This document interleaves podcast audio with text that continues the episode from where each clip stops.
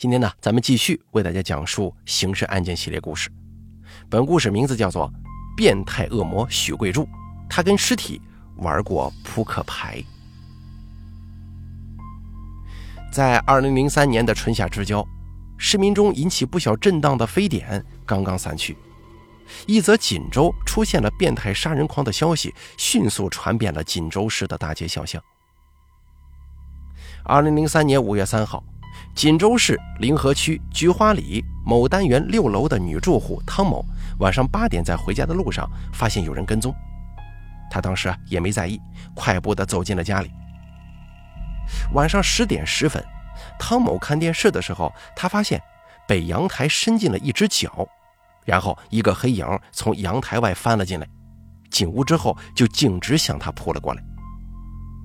感到异常恐怖的他，急忙开门向外跑的时候，被来人抱住了。汤某在奋力抗争的时候，跟来人一起撞出门外。在他的大声呼喊之下，来人迅速逃走了。锦州市临河区民警及时进行调查，由于缺少必要的线索，案件进展不快。谁也不会想到，恐怖的一幕再次发生了。半个月后，二零零三年五月十八日晚上十一点十分左右。临河区东卫街，同样是六楼居住的女住户赵某，在熟睡当中感到有人捂住她的嘴，捏她的鼻子，掐她的喉咙。赵女士最初以为是在做噩梦，但是一睁开眼睛的时候，她惊讶地发现眼前站着一个蒙面的黑影。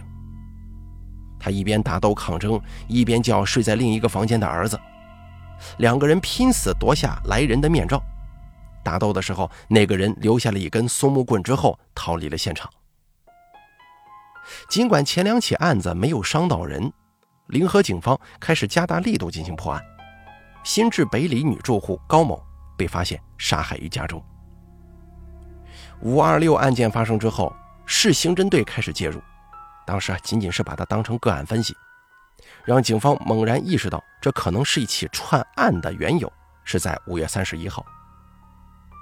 五月三十一号，警方接到报案，某中学三十一岁女教师钱某死在古塔区民治里的六楼家中。民警赶到现场的时候，看到死者头东南，脚西北，刀刺脖子，阴部被锐器划了几刀，背部有刻字的划伤，死者还被穿上了连体袜和鞋子。室内的四瓶啤酒跟两瓶罐头等小东西也被堆到床上。根据调查，死者在凌晨一点钟被害，来人至少在室内逗留两个小时以上，并且摆弄过尸体，而且跟尸体玩过牌。这是怎么样一个凶手呢？经过各方面汇总材料显示，五零三、五幺八、五二六跟五三幺案件可能是一人所为，并且犯罪分子极可能继续作案。锦州市警方经过认真研究。一个五三幺专案组迅速成立了。五月三十一日至六月二号，锦州警方集中全市最精干的警力研究侦破方案，同时重新搜集歹徒的体貌特征，研究其作案动机，并制定相应对策。专案组成立之后，对系列案件进行了重新调查。五零三案中的汤某跟五幺八案中的赵某，都跟犯罪分子见过面。在调查当中，两个人都称犯罪嫌疑人个子不高。赵某说他不会超过一百六十八公分的，因为我就是一米六八。那天晚上我光脚的时候，他个头跟我差不多。另外呢，两个人还描述那个人的体态并不胖，他基本上是在顶楼作案，阳台进入，从门逃走，善于攀爬。他作案从容，善于破坏现场，不留痕迹。可能是经验老道的老手，或者是有过前科。犯罪嫌疑人把被害人身体全裸，或头东脚西，或头西脚东，且女子下身有明显锐器伤。从受害人的分泌物化验来看，没有任何性行为，但是又从侮辱尸体等方面分析，他可能有过婚史，受到过强烈刺激。越来越多的调查使此人的大致形象浮出了水面，年龄在四十岁左右，身高在一米六到一米六八之间，中等或偏瘦，估计受过某方面的刺激，可能有前科劣迹，对市区地理熟悉，善于攀爬。随着侦破的深入进行，民警把他的体貌特征一点一点的由最初的七条扩充到后来的九条至十一条。民警一边做分析，一边把尸体上的刻字请教语言专家。此字终于在老的康熙字典当中查到了，念“毛”，这个闽南方言是大茶壶妓女的意思，但是呢，在北方方言却是大相径庭，是美人、美色的意思。警方断定啊，他肯定是个心理变态。案子在查，民警苦苦地寻找突破口，一面进行重新认证，一面加大力度进行排查。然而，没有让人兴奋的东西出现，案子一度进入了焦灼状态。在六月十三号，不幸再次发生了。当天晚上六点左右，警方接到报案，古塔区长安里一位四十多岁的妇女于某在家中惨遭杀害。犯罪嫌疑人的作案手法与五三幺案类似。警方进入现场了解到，死者于某今年四十五岁，丈夫在海南做生意，已跟丈夫分居多年。于所居住的房子是朋友的，刚住进来还不到一个月呢。他在晚上九点左右回家，邻居证实听到了开门、放水和洗澡的声音。现场也发现他的胸罩跟内裤整齐地晾晒在卫生间内。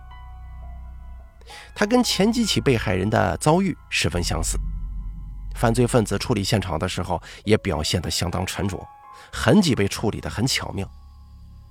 警方在调查当中发现，于某他的手机在现场丢失了，民警立即调取手机信息，结果让警方兴奋异常。死者的电话单上有九次主叫和被叫，最为关键的是通话时间在十三日九点到十二点十四分之间。而警方检查于某在六月十一日就已被害，也就是说，手机现在极有可能在犯罪分子手中，并且他还通了话呢。警方立即动用刑侦手段，掌握了手机持有者的大致方位，发现手机是按锦州至沈阳方向移动，最初的是在大虎山，最后在沈阳南站。一方面，警方调查通话的五个人。其中死者的一个朋友称，他打电话的时候，对方没讲话，他可以听到拿着死者手机的人不是在一个很安静的房间里，而是有咯哒咯哒的车轮声。警方判定犯罪分子一定是去了沈阳，可能是坐火车去的。为了确保万无一失，警方用了排除法，他们亲自开车从沟帮子走一零二线，一路从京沈高速公路去沈阳。模拟的结果证明，手机持有人肯定没有从公路走，他可能乘坐的是 K 六四幺跟幺三四七列火车。经排查，目标最后锁定为 K 六四幺。若在平常啊，查清一列火车上的旅客信息谈何容易？此时，非典的旅客健康登记卡给民警带来了意想不到的方便。六月十四号，警方。将十三日的 K 六四幺旅客健康登记卡一份不落的背了回来。按照旅客健康登记卡的记录，当天从锦州上车到沈阳下车的共有二百五十七人，其中男子一百五十九人，女性九十八人。从锦州车站上车的是一百三十九人，男七十五人，女六十四人。警方分十七个组对十六节车厢的旅客逐人清查，每组包一节车厢。余下的一组呢，对机组人员、餐车服务人员共三十二人进行清查。这个清查的工作是既繁琐又复杂，不但要看人卡是否一致，还要了解年龄、身高等等条件。专案组的指挥部设在古塔公安分局。二百五十七名旅客每人的资料占满了长长的一面墙。清查实行层层责任制，谁排查的？为什么把他排除了？有什么证据？等等等等。民警们在山东、河北、北京、沈阳等地往返奔波开来。从十四日至二十三日晚，十天的时间，第一次排查基本结束，确定十四名可疑人，其中男十三名，女一名。此十四人的名字贴上了红色的小五角星，这就意味着他们是重点嫌疑人。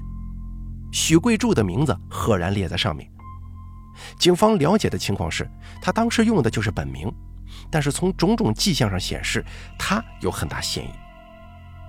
沈阳南站昆山路附近有一个二手手机市场，这里一直生意兴隆。锦州警方在做锦州至沈阳行车路线实验的时候，曾经到过这个市场进行调查。调查当中，他们在此地得到了一个意想不到的收获，在一家手机店里查到了“五三幺”案中被害人的手机。通过老板江某介绍，警方了解到来此卖手机的人体貌特征跟前几位受害人描述的犯罪嫌疑人大致相同。这个收获让办案民警兴奋不已啊！六月二十四号，当 K 六四幺列车旅客排查结果出来之后，警方当即决定第二天组织辨认。警方对此次辨认是抱有很大希望的，他们除了安排受害人辨认之外，还专程把江某从沈阳请来。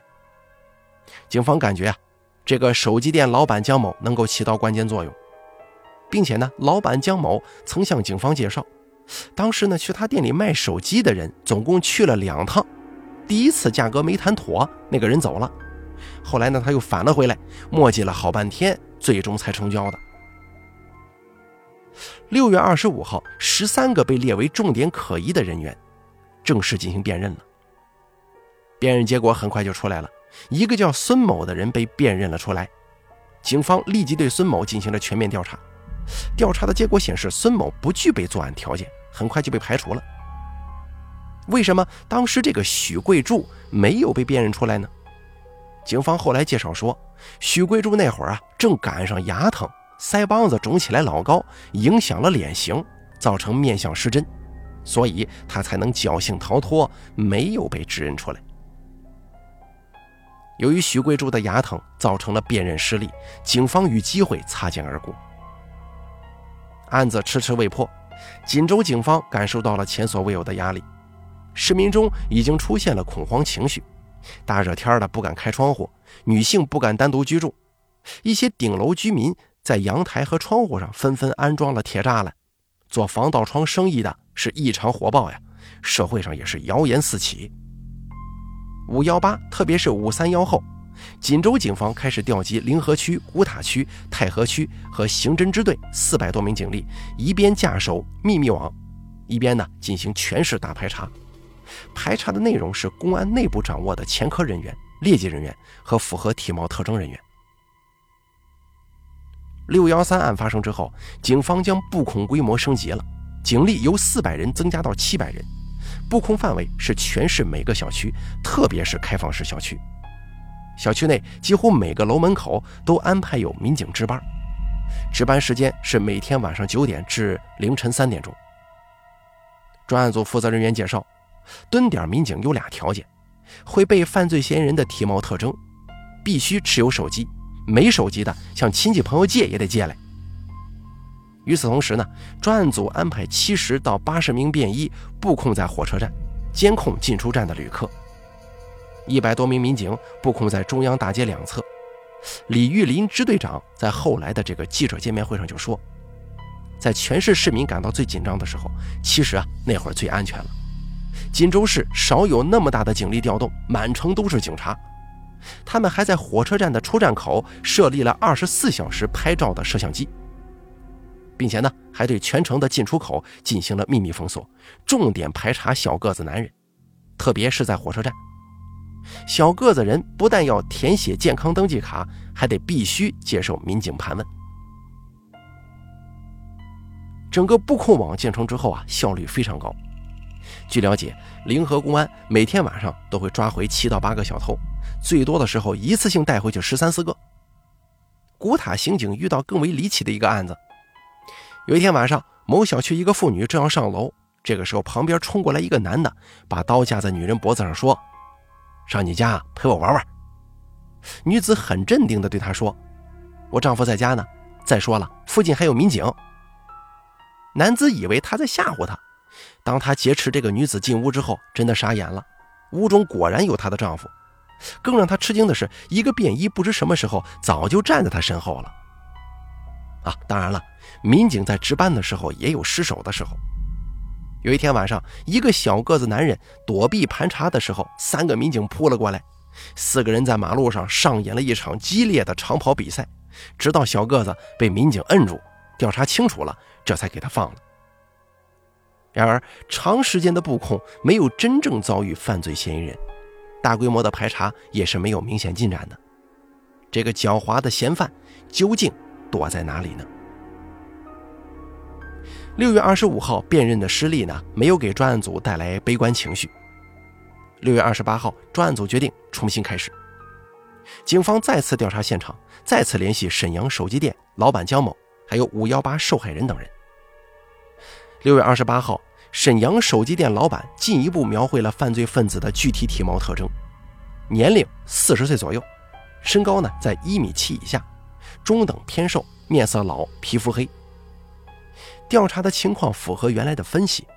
警方重新从二百五十七名旅客当中排查了一遍，结果重点可疑人员还是那十三个。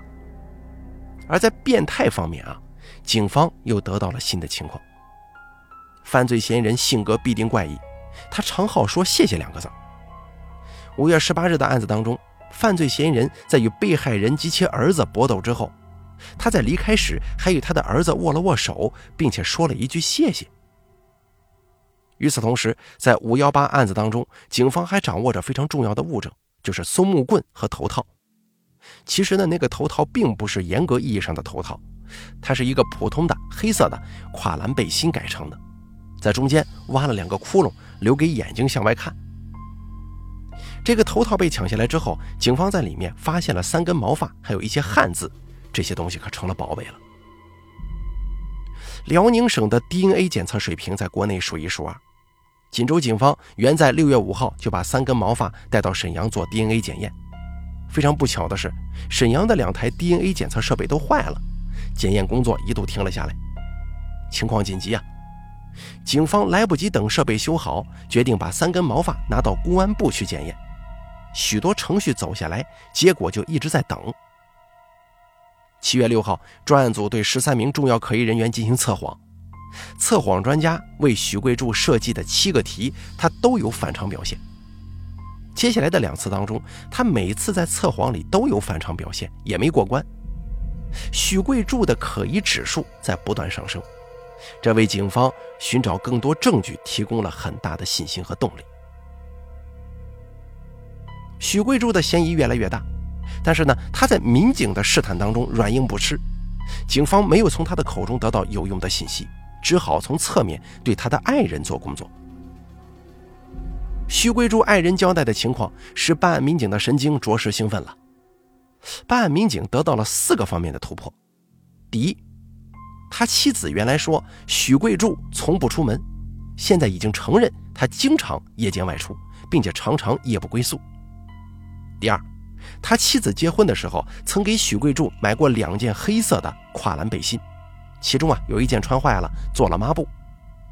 警方在寻找另一件背心的时候，怎么也没找到。而他描述的那个背心，跟做成头套的那一件跨栏背心是一致的。第三，他每次离家的时候都说去沈阳、广东。他说他去那里给别人开车，但实际上他从来没有实现过。第四，他此次去沈阳的理由不充分。他自称去沈阳找沈阳铁路局的张某，请他帮忙找工作。经调查，张某自己本身就是一名下岗职工，目前待业当中。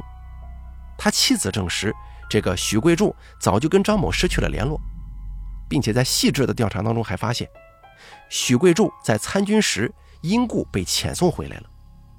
他因盗窃入狱之后，前妻离他而去，这在他的心中留下过一定的伤害。许贵柱的作案证据越来越多的被调查出来。六月十一号，也就是六幺三案发时间，他的手机通话记录显示，他曾经在案发现场周围一百米之内范围出现过。在五三幺案件当中，他的手机通话记录同样显示，他曾经在案发现场周围一百米之内。五幺八案件当中，他在案发现场也是有过记录的。他是重大嫌犯的定论呼之欲出。警方在七月六号第一次测谎未过关之前就已经控制住他了，目前呢正在等待最终结果。七月十一号下午，犯罪嫌疑人头套上的汉字 DNA 检验结果从沈阳传到了锦州，这使全体民警振奋的是，DNA 检测结果与许贵柱的 DNA 是完全一致。DNA 的结果下来之后啊，专案组马上安排审讯，从七月十一日晚到七月十五日晚，一连四天审讯工作异常艰难。据了解，为了防止发生意外，民警分成组，二十四小时看守许贵柱。审讯工作是在断断续续当中进行的。参与审讯的民警发现，许贵柱常常用沉默来回答办案人员提出的问题。锦州古塔公安分局的马建国局长是这样描述的：“他说，他变化无常，开始是编假话编故事，不承认或草草承认，不说细节，或者说说了细节不说物证，他用这些来抵挡讯问。”警方介绍，他对杀人的案子往往很痛快地承认，但是对提及的性变态、变态狂等字眼非常反感。每当提及这些字眼的时候，他常用低头、皱眉、叹气等动作表示出他的痛苦。七月十五号，民警终于触及到了他的一些心迹。民警问他：“现场就你一个人吗？”他说：“是。”“有没有其他人呢？”“没有。”他突然说。说我杀人行，奸尸我可没有，我不是变态。当民警问：“你这样做是为了什么？”他突然回答道：“说，我就是为了看，就是为了观赏。”许贵柱对几件案子的交代还是很快的，但至于具体的作案动机，他还是守口如瓶。他在回答当中似乎还有炫耀的意思。他被问急眼的时候，也会说一句话：“说你们谁也猜不着我是怎么想的。”据介绍啊，许贵柱是一个典型的双面人，他在母亲、妻子、孩子的眼中是个好儿子、好丈夫、好父亲。据办案民警介绍，他在外面表现的杀人不眨眼，而且有着很强的心理变态，但是他在家却是另一个形象。他对他的老母亲最孝顺了，几乎是百依百顺，他老母亲说什么他都听，都去做，从不说违背的话。他对他的老婆也是相当的好。并且两个人相敬如宾。他对自己的两个孩子，包括与前妻生的十六岁孩子，都是疼爱有加，没打过也没骂过，甚至从小到大没谈过一个脑瓜崩。平时呢，不是买这个就是买那个给孩子。他的家里也显得很有文化，到处贴着他手书的治家名言，还有美德警句。他本人还向民警交代，他虽然只读过七年书。但是呢，他还会山水画和油画呢。反正不管怎么说吧，在二零零三年十一月二十五号，许贵柱被锦州市中级人民法院判处死刑了。好了，咱们本期刑事案件系列故事就说到这儿了，感谢您的收听。本故事由大凯为您播讲，咱们下期再见。